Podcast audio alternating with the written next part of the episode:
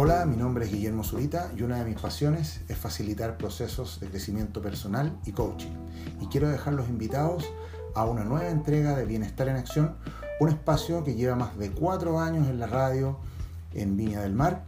Hoy lo estamos llevando al formato de las plataformas digitales en Apple Podcast, en Spotify y en Anchor FM. Así que los quiero dejar invitados a una conversación con invitados. Me acompaña en algunas oportunidades la periodista Carol Troll con la mirada femenina del bienestar para que podamos conversar un capítulo una vez por semana en esta plataforma. Así que los dejo invitados a una nueva etapa y una nueva entrega de Bienestar en Acción y escuchen este próximo capítulo que se acerca en este momento. Los espero.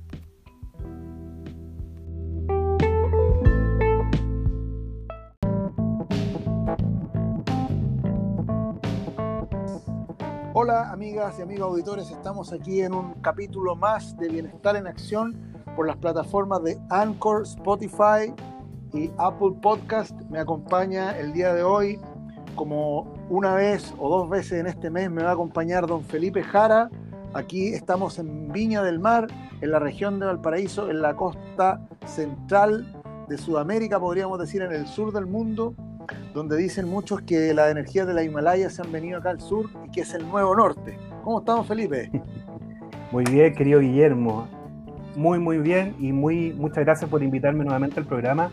Como siempre te digo, yo feliz de estar contigo, conversando temas de bienestar y temas que nos atañen a todas las personas en periodos de cuarentena. Así que muy, muy, muy bien. Estamos en este periodo. Hoy, que es 11 de abril, estamos haciendo este podcast con Felipe. Eh, y Felipe está en un polo bien interesante, en Limache, en el interior, en la cordillera interior eh, de la región de Valparaíso, para que ustedes se, sitúen. Él está en su casa, pero es un psicólogo muy activo y hace sus consultas online y, ayuda a mucha gente. Tú tienes tus conversatorios de resiliencia. Felipe es una persona que se ha dedicado a estudiar la resiliencia humana. Así que en ese estudio y en esa práctica eh, y para nosotros es muy importante conversar con Felipe, porque Felipe siempre nos trae alguna, nos abre alguna ventana a quienes, a quienes lo escuchan y a quienes han estado con Felipe en sus sesiones de terapia o, o quienes han compartido algún taller ya a nivel de grupo, porque además tú Felipe haces danza terapia, entonces lo complementas mucho con el tema del cuerpo, las energías, las emociones, o sea, usted es como un, es como un, eh, una persona, por decirlo así, un, un polifacético eh, eh, personaje de la, de la, conducta humana, ¿ah? porque la conducta es acción, es movimiento. Muchas gracias, querido Guillermo. Se nota que me quieres harto, porque me tiras harto, hartas flores. Pero sí, no, justamente he estado yo dedicado en el fondo a promover un bienestar eh, que permita la resiliencia, que es como básicamente el tema que yo me, que me he dedicado a trabajar de forma individual y también con equipos, con grupos de trabajo y con, con distintas comunidades. Entonces, eh, promover el bienestar desde un punto de vista integral, no solamente desde la mente, sino que desde el cuerpo, el mundo de las emociones también. Todo, Oye, Felipe, definamos, definamos la palabra resiliencia para que la gente que nos está escuchando, que ya no nos escuchan solo en Chile, sino que nos escuchan en México, en República Dominicana, en Perú. Eh, entonces, para que la gente sepa un poco el concepto. Sí, Guillermo, mira, el tema de la resiliencia es un gran tema y yo creo que cada vez más vamos a empezar a escuchar eh, a más personas hablar sobre esta capacidad de poder sobreponer a la adversidad y salir fortalecido de ella. Yo creo que si hay alguna capacidad que tenemos que desarrollar en este tiempo, es hacer la capacidad de ser resilientes. Es decir, no solamente de adaptarnos a lo que nos está pasando, sino que también sacar lecciones, aprendizaje, salir con más recursos personales para para el tiempo que estamos viviendo y para también lo que se viene, porque estamos en medio de un proceso, ¿no es cierto?, a nivel local y también global. Así que es la capacidad para adaptarse positivamente y aprender cosas nuevas. Eso más o menos sería el, concepto. Sí, y fíjate Felipe que tú cuando defines este concepto eh, lo, lo, manifiestas de una manera eh, y usas una palabra que es positivo.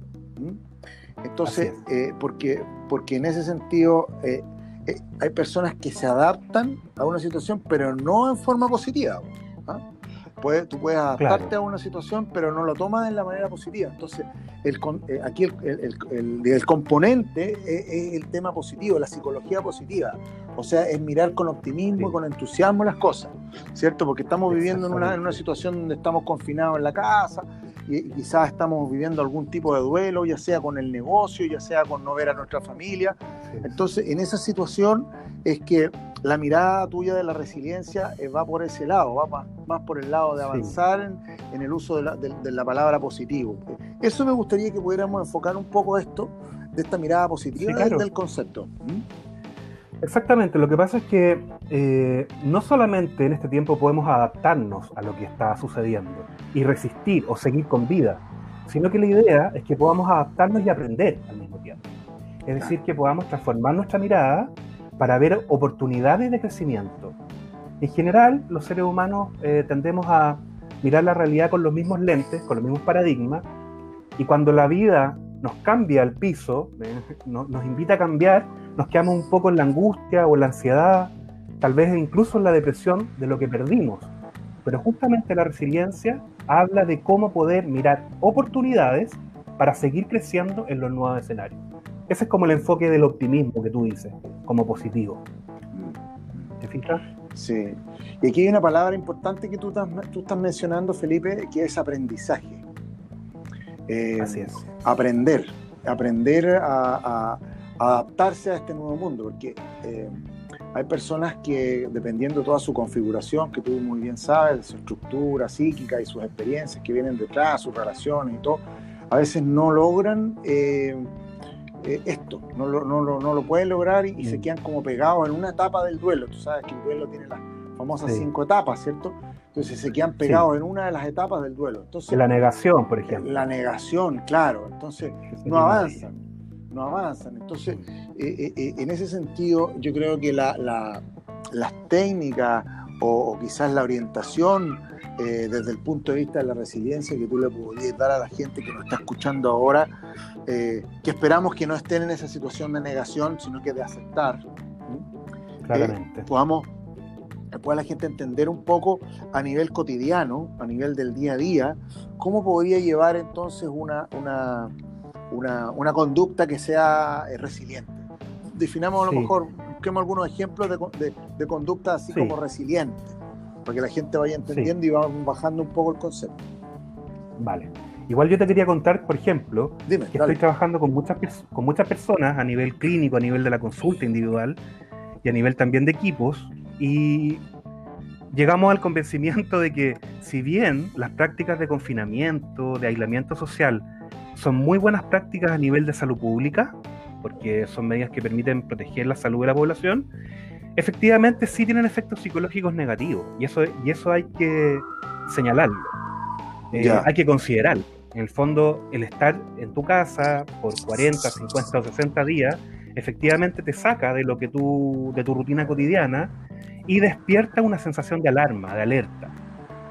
Entonces mucha gente hoy día, por ejemplo, con la que yo he hablado, y ahí vamos a meternos directamente en el tema de resiliencia, plantean que se sienten agotadas emocionalmente por estar tanto tiempo en este confinamiento, en este aislamiento, sobre todo es que se sobreexponen a, las noticias, a lo que muestran en la televisión o, en fin, en las redes sociales. Entonces, una primera parte de, lo que es resiliencia y cómo poder resiliar este momento tiene que ver con aceptar la situación que estamos viviendo y lo que me pasa con la situación que estamos viviendo. Aceptar que tengo miedo, aceptar que tengo angustia o ansiedad, o que estoy con un ánimo un poco más deprimido, es el primer componente para que podamos resiliar este momento. Claro, y no tapar el, sol con un dedo, por ejemplo. Claro. porque hay gente que lo niega o que, que dice que no, siente, que no siente nada o que no tiene ningún tipo de experiencia adversa, sin embargo está soñando mal, está durmiendo mal, está más irritable, en fin. No sé, yo te quería preguntar a ti, Guillermo, ¿cómo tú has visto a tu ecología de relaciones, a tus amigos, ¿Qué es lo que te cuentan ellos, por ejemplo? Mira, yo creo, yo creo, Felipe, que hay un, hay un tema que, que es como muy, eh, ¿cómo te digo? Eh, las personas que, por lo general, con las que uno a veces en el entorno familiar o con los que uno se relaciona, por lo general están en una. Eh, me ha tocado gente que tiene sus mundos, entonces, o sea, yo me relaciono con mucha gente que tiene sus propios mundos, entonces no pasan por, por, situaciones así tan, tan caóticas sino que porque están, están muy encerrados en sus mundos. Entonces, por ejemplo, tienen oficios, tocan música, escuchan música, hacen ejercicio, eh, eh, ven buenas películas, eh, leen buenos libros. claro, se aburren, pero pero el, mismo trabajo también, el hecho de generar ideas, de hacer proyectos, también los tienen ocupados. O sea, su mente está también ocupada en, ese tipo de cosas. Cuando la mente no tiene, por ejemplo, hay mamás que se ocupan de ayudar a los niños en, los cole, en el colegio, en hacer las tareas. Entonces, cuando la mente está ocupada en ese tipo de cosas, eh, eh, es como más suave el golpe. ¿Te fijas? El, golpe es más suave. A pesar de que, claro, el golpe es duro, no poder salir, no poder relacionarse con la gente, no poder salir a tomarse un café. Por ejemplo, nosotros podríamos haber salido a haber hecho este programa en una cafetería bonita mirando el mar. No podemos hacerlo. Pero sin embargo, eh, nos pega menos fuerte cuando estamos con actividades eh, que nos gusta hacer o, que tenemos que a veces hacer, limpiar la casa, ordenar, hacer actividades cotidianas que no nos tienen en un estado donde no tengamos, donde, donde, donde empecemos a, bajar un poco y a, entrar en estado un poco más melancólico, ¿cierto? ¿Y por mm. qué? ¿Qué extrañar? Pero yo, por ejemplo, en mi caso tengo una hija que vive en República Dominicana, que vive lejos, eh, no sé si la voy a. Ya este, este, verano, ya este invierno, que es el verano, ya a propósito en el hemisferio norte están entrando al verano, están en primavera, entrando al verano, nosotros estamos en el otoño, entrando al invierno, y por lo general mi hija cuando viene del hemisferio norte, del Caribe, viene para acá, eh, es, el, verano allá, el invierno acá. Entonces ahora va a ser al revés, mi hija va a tener que venir en el invierno de allá, que es el verano acá. Entonces son situaciones también que tienen que ver con los apegos, fíjate, esto es un gran tema de los apegos, eh, cuando tiene un, por ejemplo, padres que están separados o familiares que están fuera, eh, entonces pega, pero hay que saber llevarlo. Y yo creo que el saber llevarlo tiene que ver también con la, como bien tú dices, Felipe, con una situación de aceptar. De aceptar. Es el primer componente. Es la realidad. Es el primer componente. Es, lo que es. Es así. no, hay otra es lo que es. Por, por, un lado, es lo que es y por otro lado, también reconozco y valido lo que me pasa a mí con esto que está pasando. Porque claro, en tu caso tú tienes la mente ocupada, pero hay mucha gente hoy día, sobre todo las personas que tienen, como tú decías, temas de estructura de personalidad o tipos de apego más inseguros, tienen un montón de pensamientos catastróficos que están rumiando, que les producen mucha ansiedad, mucha angustia. Entonces, claramente, eh, una vez que aceptamos lo que está pasando, también tenemos que aceptar cómo es para nosotros esa situación y adentrarnos en el segundo componente de, este modelo, podríamos decir, de resiliencia, que es llevarnos a una estabilización interna o recuperar nuestro equilibrio interno. Lo que pasa es que cuando vivimos intensas situaciones que nos sacan de nuestra zona de seguridad, se despierta o, se activa, por decirlo así, una campanita, que es la amígdala y todo el sistema de estrés, la respuesta neurofisiológica del estrés. Entonces, deliberadamente, tenemos que entrenarnos en el arte de volver, volver a la calma. Y me parece que una vez lo conversamos bien largo, ¿te acuerdas cuando hablamos del tema de la meditación y el mindfulness? Claro, claro, la atención eh, plena, exacto. La atención plena en el presente, por ejemplo, o en las cosas positivas, en lo que estamos haciendo que nos produzca algún nivel de gratificación. Entonces muchas personas aceptan la experiencia, aceptan lo que les pasa, pero no tienen ninguna herramienta para volver al equilibrio interno.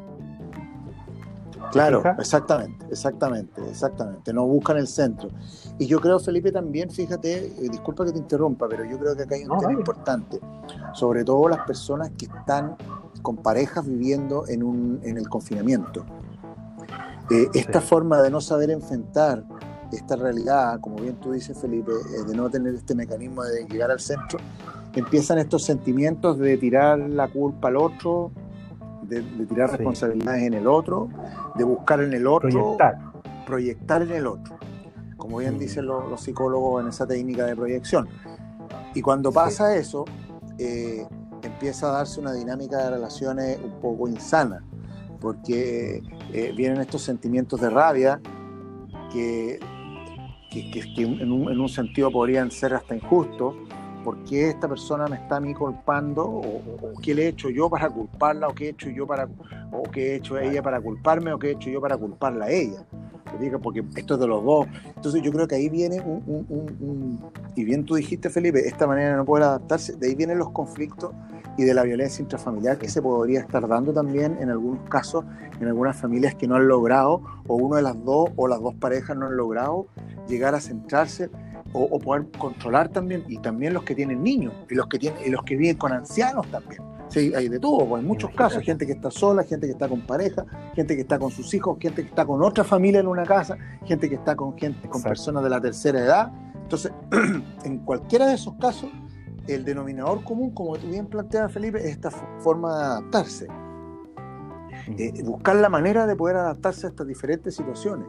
Eh, yo, te doy, yo te doy los casos, eh, pero hay personas que están siempre sencillamente solas en sus casas, solas. Es que han estado acostumbrados siempre a estar con personas, entonces deben estar sufriendo porque no están viendo a nadie, solamente comunicándose por, por la parte digital. Entonces, ahí hay una cosa interesante de analizar hoy en día en este fenómeno que está pasando ¿Cómo se pueden, cómo se pueden de alguna manera eh, ayudar a estas personas que no logran esta, esta, esta situación eh, y que tampoco tienen el hábito de hacer yoga, no tienen el hábito de, meditar, y no, mm, han perdido los hábitos, o sea, se, han, ido como...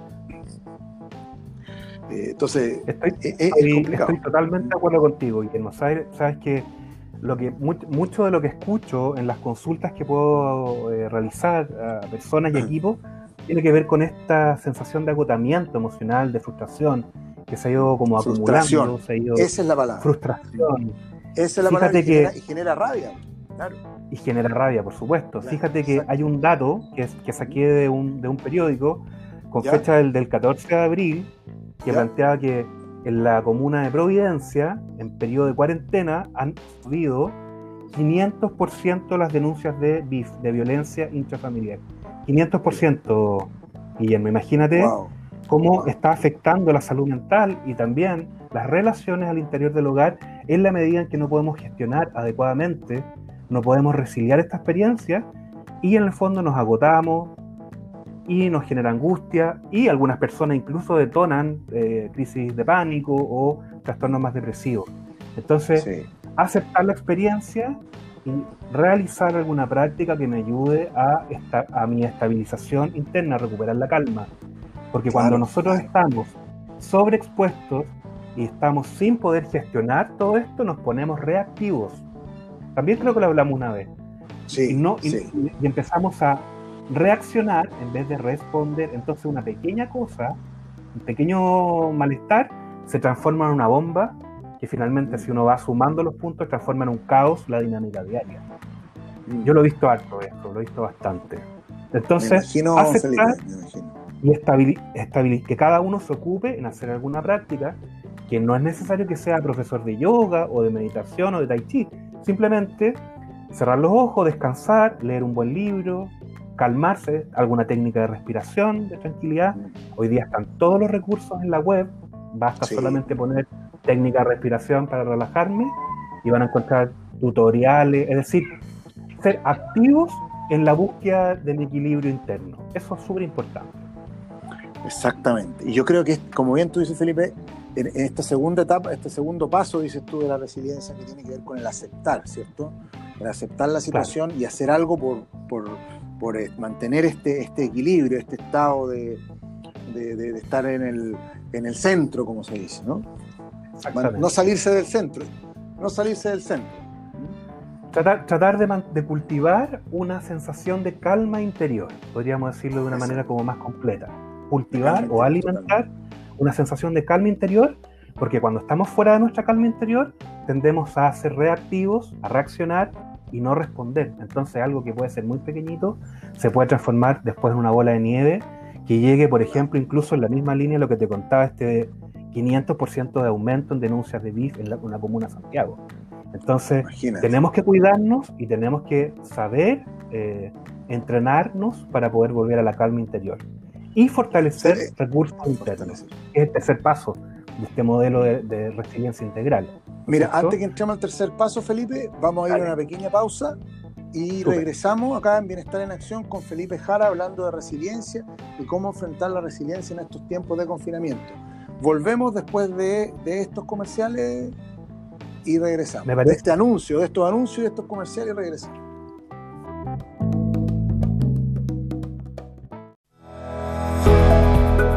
Casa debe ser un lugar de armonía y de buenos sentimientos. El uso de la aromaterapia puede ser una poderosa herramienta en la búsqueda para lograr la paz y la alegría en el interior de tu espacio vital. Los aromas nos evocan una serie de recuerdos ya que penetran directamente al sistema límbico que es el que regula nuestras emociones. De esta manera, el cerebro establece una fuerte conexión entre ciertos olores, emociones y memorias que responden a ello de una manera predecible. Empieza eligiendo el aroma que más te guste, teniendo en cuenta las propiedades de los aceites esenciales y sus contraindicaciones.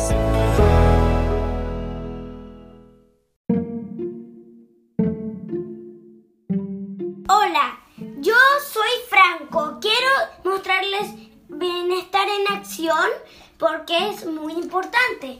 Quiero que se cuiden en sus casas, que, que se termine todo este virus.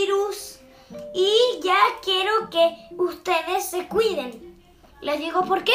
Porque se pueden enfermar, vómito, diarrea, todo eso. Y hay noticias por hacer. Y no necesitan estar eh, en, en la calle porque pueden estar en sus casas. Bueno, con mascarillas y pueden ir a la calle. Entonces, los noticieros dicen que hay que cuidarse, todos, en este virus. Adiós.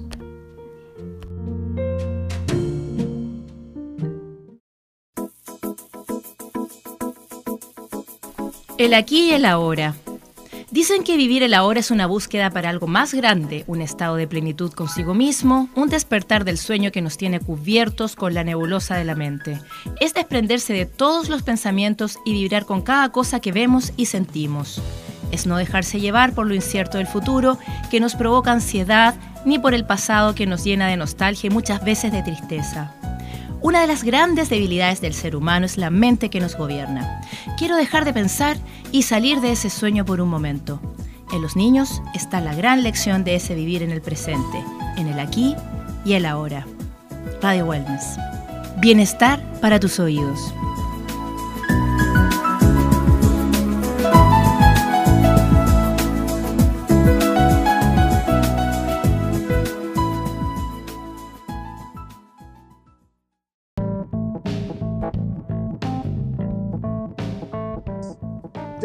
Regreso entonces, luego de estos anuncios tan importantes a considerar para nuestro bienestar. Estamos acá con Felipe Jara, eh, conversando sobre estos aspectos importantes a considerar respecto a la resiliencia, eh, estos cuatro pasos en general que, Felipe nos está recomendando hacer. Eh, y vamos por el tercero. Vamos a hacer una recapitulación, Felipe, para partir con el tercero. Me parece, Guillermo. ¿Sí? Resiliando eh, la cuarentena. Claro, resiliando la cuarentena, exactamente, en eso estamos. Entonces, el primer paso, Felipe, era... Sí. Hacer, eh, eh, vamos explicando Dijimos un que el primer... Vale, dijimos que el primer paso para poder resiliar esta experiencia de cuarentena, que para muchos puede ser algo tremendamente difícil de, elaborar, el primer paso es poder aceptar lo que está pasando. No negarlo ni rechazarlo. Aceptarlo y también aceptar lo que a mí me pasa con esto que está pasando. Me puedo sentir triste, frustrado, enojado, me puedo sentir solo, en fin, abrazar la experiencia que cada uno esté teniendo con este, en este tiempo. Si no soy capaz de aceptarlo, en, en general voy a tender a rechazarlo y cuando yo rechazo algo no lo puedo integrar en mi vida. Entonces, primer paso, aceptación. El segundo paso que también hablamos, querido Guillermo, en la primera, el primer bloque, era de que es importantísimo poder entrenarnos en el, en el arte, podríamos decir, de volver al equilibrio interno. Exactamente. Muchas personas eh, están fuera de su equilibrio interno y tienden a estar muy reactivos, es decir, a reaccionar en vez de responder. Y las pequeñas cosas que nos pueden irritar, que nos pueden frustrar, se transforman en grandes cosas. Entonces, alguna práctica que cada una, cada uno pueda tener, no digo ir a hacer yoga, toda una sesión, pero bajar un tutorial de internet sobre respiración, sobre mindfulness, sobre atención plena, sobre alguna práctica que me ayude a detonar la respuesta de calma. Súper importante. Exactamente. Hasta ahí habíamos quedado, ¿no? Buscar esos recursos, claro, buscar esos recursos para poder evitar todas estas situaciones que tú bien mencionas, Felipe, de la violencia intrafamiliar que estamos viviendo, por lo menos acá en, por lo menos allá en Santiago, en Chile. No sé cómo estamos. Acá yo creo que en la playa es más tranquilo, aquí en, la, en las regiones es más tranquilo, no lo sé. Pero lo que tú me dices es que en Santiago ha aumentado la violencia intrafamiliar es precisamente porque no hay, lo, no se ha logrado entonces eh, dominar esta parte o trabajar esta parte, más que dominarla, trabajarla. Eh, este, este proceso, porque ya, ya llevamos más de 40 días de cuarentena, o sea, ya vamos, vamos a, las a los 50 días, yo creo, en general. Entonces, eh, este tercer paso, Felipe, yo creo que también es muy importante porque es como tomar acción. Sí, exactamente. Lo que tú decías recién, eh, Guillermo, hablaba de, esto de, este dato que entrega la, alcaldesa de una comuna de Santiago, de que ha subido casi el 500% de denuncias de DIF, es decir, de violencia intrafamiliar. Por lo tanto, no solamente nos afecta, este, el, malestar no solamente está en cada persona, sino que también en nuestras relaciones familiares. Entonces es importante, incluso es como de salud pública, el también hacernos cargo de cómo nos podemos eh, volver a nuestra calma y poder resiliar esta experiencia. Y aquí viene lo que tú decías recién, eh, el, el tercer componente que es que no tenemos que desconectarnos de nuestras redes sociales de apoyo mutuo. En general, cuando estamos en este tiempo eh, de aislamiento social, digamos, eh, físico, es importante que utilicemos las redes para mantener... Las redes, claro, las redes de apoyo. Las redes de, de apoyo, porque el ser humano es, es, es, un fenómeno social. No existe un ser humano desconectado de, de su familia, de sus amigos. Por lo tanto, tenemos que hacer mayor uso del llamado telefónico, de la videoconferencia, en fin, tratar, tratar de no aislarse, de no deprivarse socioafectivamente. Totalmente. De hecho. Guillermo, te cuento que hay, hay, hay muchos estudios, perdona, que ya, hablan no, de que las personas deprimidas, las personas deprimidas que se aíslan, disminuyen considerablemente sus posibilidades de salir de la depresión o de resiliar esa experiencia. Es decir, el contacto social es vital para poder resiliar este momento. Mira, mira qué importante. Y hay personas a veces que dependiendo mucho de la edad y de la experiencia que han tenido, que han vivido, también les, les cuesta eh, eh, buscar redes de apoyo o, o, se niegan a las redes de apoyo. Entonces, eh, es, es, bien, es bien difícil esa situación porque eso como que los encierra. O sea, no, no, no les abre, la red, la red de apoyo les abre, les abre un poco la ventana también, ¿cierto? Les da más optimismo porque la, la, gente necesita de la gente. O sea, a pesar de todos los medios digitales que tenemos, toda esta tecnología que nos permite hablar con personas de distintos lugares del mundo en tiempo real, eh, también tiene esa, esa, limitación, porque el calor humano, el afecto, el, el afecto físico, el contacto físico. Entonces, eh, eh, también es un poco duro eso, sobre todo para las personas que son más, como dicen en la PNL, kinestésicas, o sea, más, más, claro, de, piel, más, de, más de tocarse. Sí. Entonces, es, un poco complicado, es complicado en el sentido de que, de que esas personas les, les va a costar más, el proceso va a ser más lento. Y ahí es donde se requiere, yo creo, más la, la acción de un terapeuta, por ejemplo. Claro, la idea es no, no, tratar, tratar de no llegar, digamos, a, a, necesitar una ayuda profesional. Pero la virtualidad que tenemos hoy día, el uso de las redes sociales, de los medios de videollamada, de conferencia, si bien son planas, son pantallas, yo creo que la invitación es apropiarse de ellas, no resistirlas, sino que apropiarse y ponerle el claro. componente de afectividad. Eh, decirle a la persona, te mando un abrazo, te quiero mucho, a los, a, los, a, la, a los papás, a las tías, a las abuelas, a los abuelos, es tratar de transmitir afectividad a través de esos medios, digamos, que sabemos que son tecnológicos y que son planos, pero también pueden ser buenos aliados a la hora de transferir afecto, cercanía. Exacto, exactamente, eh, exactamente. No mirarlo o sea, como compañía, algo compañía. como enemigo. Compañía. Claro, por ejemplo, ayer vivimos el día, acá en Chile vivimos el Día de la Madre, por ejemplo, y ayer yo estuve conectado prácticamente toda la tarde con mi mamá, mi mamá en Santiago sola. Entonces, como que ya. viviendo también la vida de familia a través de la camarita y por lo menos eso, eso es una gran ayuda para las personas que, que están solas en el confinamiento también. Exactamente. justamente ese es el tema de poder transferir a través de ese medio un poco de afectividad, que es lo que nos constituye básicamente como humanos, como un fenómeno social. La necesidad del otro, la necesidad de las redes de apoyo mutuo. Entonces alguien que se desconecta es alguien que está con mayores factores de riesgo. Entonces habría que tratar de pegarle más llamaditos, tratar de, estar más cerca a esa persona. Claro. Y uno mismo también. Y uno mismo, exactamente, exactamente. Que nos pasa mucho a veces. Y incluso, mira, eh, es como anecdótico, ¿ah? Pero hay personas que, que, a lo mejor no se hablaron nunca y ahora en este momento es cuando más, más conversan.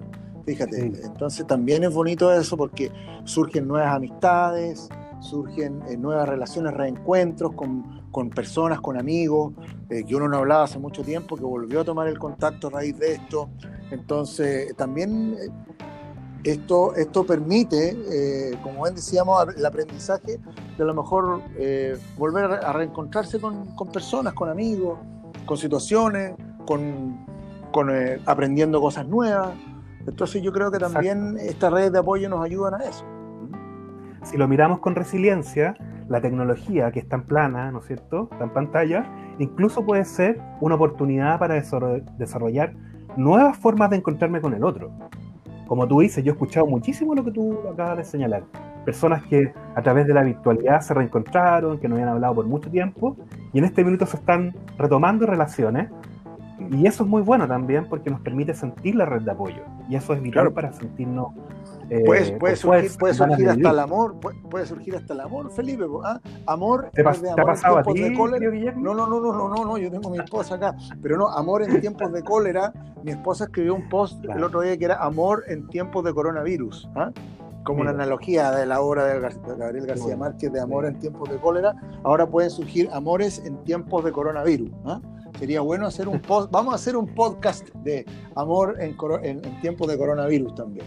¿ah? Da para, un, programa completo, ¿eh? Yo creo, un programa completo, exactamente, exactamente.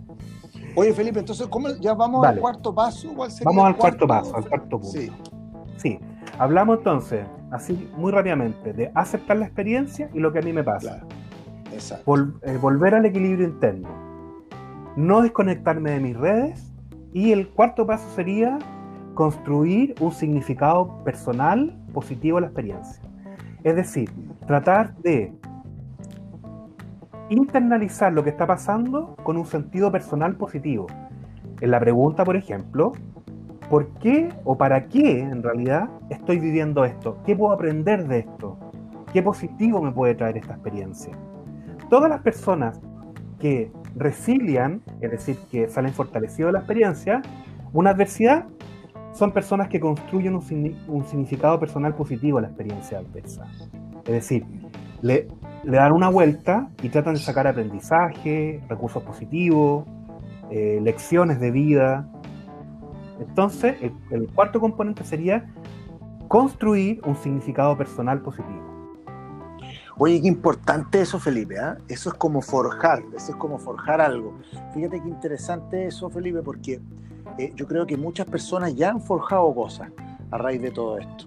Eh, han forjado una relación de negocio, han forjado una nueva relación de amistad, se han reencontrado con gente, eh, han aprendido un nuevo oficio, han aprendido una nueva técnica, han aprendido incluso hasta, hasta hablar otro idioma también. Incluso hay personas que han aprendido a lo mejor a, a programar, a trabajar en internet, a, personas que eran analfabetas digitales, se están alfabetizando digitalmente, por ejemplo, y están aprendiendo a usar ciertas herramientas digitales. Entonces, yo creo, eh, Felipe, que, que, esta última parte es muy importante, este del significado, porque llegar a esta etapa es como decir, oye, chuta, lo acepté, bueno, lo vivo, lo maduro, lo comparto y ahora lo siento.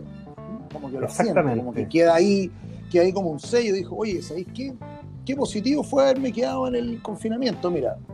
Eh, porque, claro, evidente, una persona que tiene un negocio como todo, eh, ven esto hoy, que me han bajado las ventas, la cosa está mala. Entonces, toda esa, esa información y, las palabras que usamos también respecto a cómo describimos la situación, nos hacen también eh, detenernos y, mirar, oye, esto es fatal. O sea, por ejemplo, usar palabras como esto es fatal, claro. yo diría que no es fatal, yo diría que esto es distinto. Yo diría que es un, nuevo comienzo.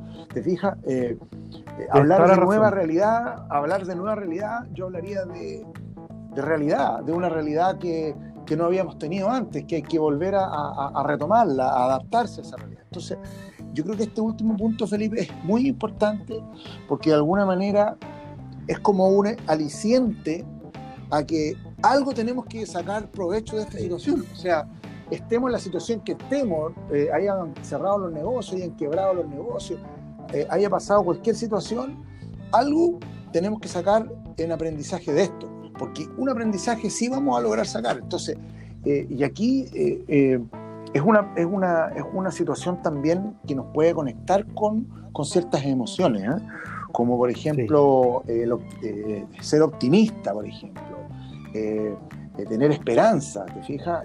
a veces la esperanza eh, es, muy importante en esto, o sea, tener esperanza de que las cosas van a mejorar, tener esperanza de que, de que esto va a ser transitorio, tener esperanza que van a encontrar la vacuna en dos años más. Lo más probable es que la encuentren en noviembre, antes que reelijan a, antes que venga la elección en Estados Unidos, porque Donald Trump está poniendo todo el dinero ahí para poder encontrar rápidamente la cura y poder este, volver a reelegirse como presidente de Estados Unidos, lamentablemente, porque tiene un 35% ya de la población adepta ahí, y pelear con Biden, ¿te fijas? O sea, hay un tema importante a nivel mundial de superpotencia en el mundo que nos podrían ayudar mucho ¿ah? O sea, eh, alimentar esta esperanza, ¿te fijas? Yo creo que la esperanza es muy importante hoy en día de, de este resignificar eh, la esperanza. Eh, y eso es bien importante, sobre todo para los niños, porque fíjate que muchos niños dicen, oye, pero ¿cuándo voy a ver a mis amigos? Oye, pero si los voy a ver y cuando los veáis los van a pasar súper bien.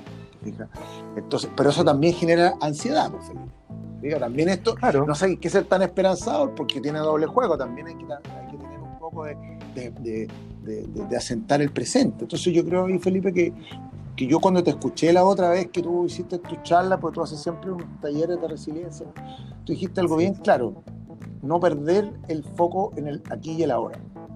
Sí, exactamente. Mira, con respecto a lo que tú estabas diciendo, Guillermo, es muy importante porque de esto vamos a sacar grandes lecciones. De repente, el ser humano cuando pierde su zona de seguridad, cuando le mueven el piso completamente, tiende a sufrir, en realidad el ser humano no quiere cambiar, quiere que todo tenga, esté dentro de su ámbito de control y seguridad y predictibilidad. Pero cuando la vida nos mueve hacia un terreno desconocido, tenemos que enfrentarlo con esperanza y con optimismo, como tú dices. Porque hay grandes lecciones que la vida nos quiere dar a través de esto. Cuando nos preguntamos y construimos un significado personal positivo, ¿qué estoy aprendiendo de todo esto? A veces lo que estoy aprendiendo son cosas que no hemos visto, por ejemplo, estoy aprendiendo a pedir ayuda, por ejemplo. Estoy aprendiendo a caerme y a pararme. Estoy aprendiendo a ser flexible. O estoy aprendiendo a valorar lo simple de la vida. Muchas personas hoy día con las que yo he hablado me cuentan que están encontrando un significado mucho más espiritual de la vida. Porque se dieron cuenta que lo material va y viene, pero la familia sigue estando. ¿Te fijas? Como que los valores claro se potencian. Entonces, la vida. La, vida nos quiere dar una gran lección. Y depende de nosotros descubrir cuál es el tesoro oculto de lo que la vida nos está ofreciendo con esta situación. tal vez el aprendizaje que tenemos que tomar es un aprendizaje que no nos gusta y que hemos evitado en la vida, como por ejemplo a ser flexible o a pedir ayuda o a, ser vulnerable. O reconocer, o reconocer cosas, claro. O reconocer nuestra, vulnerabilidad, nuestra vulnerabilidad, por ejemplo, Guillermo. Entonces, no miremos en esto nuestro enemigo, miremos en esta situación, con lo difícil que es, porque hay que aceptar que es difícil, una tremenda ah. oportunidad para ser mejores humanos. Yo no digo que sea fácil, yo no digo que sea fácil porque a mí también me cuesta, pero estoy en el ejercicio cotidiano de encontrarle un significado profundo para poder salir fortalecido de esta adversidad y prepararme para lo que la vida me va a traer en el futuro. Porque si hay algo que tenemos claro desde ahora en adelante, es que la vida y la normalidad, como la conocíamos, nunca más va a ser. Por lo tanto, tratemos de aprender rápidamente esta resiliencia para ocuparla en los nuevos desafíos que la vida nos va a dar. Mm. Sí, Felipe, yo creo que es bonito ese mensaje que tú acabas de dar.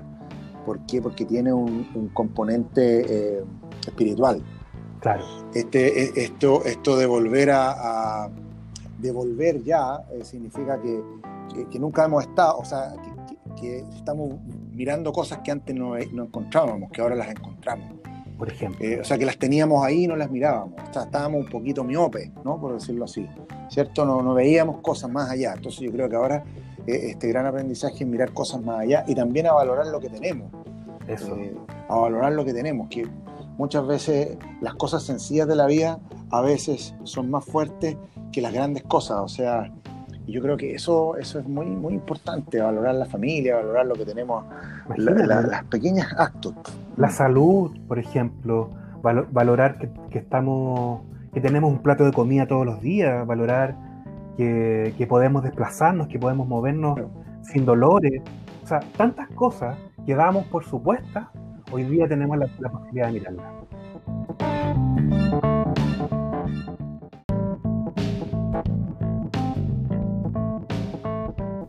Y esta posibilidad de mirarla, Felipe, nos da una gran lección. Te agradecemos entonces la participación acá en el programa y espero que sigamos teniendo más conversaciones de calidad contigo sobre la resiliencia. Y no olviden seguir escuchando en nuestras plataformas de Spotify, de Anchor y de Apple Podcast aquí en Bienestar en Acción. Este es el tercer capítulo, ya vamos por el cuarto capítulo, así que atentos para el, para el cuarto capítulo de Bienestar en Acción. Así que los dejo invitados ya con estos temas que ya venimos conversando hace 4 o 5 años acá en la radio en Chile. Así que queremos seguir integrando a más profesionales que nos vayan contando su visión sobre lo que está pasando hoy el día en el mundo. Muchas gracias.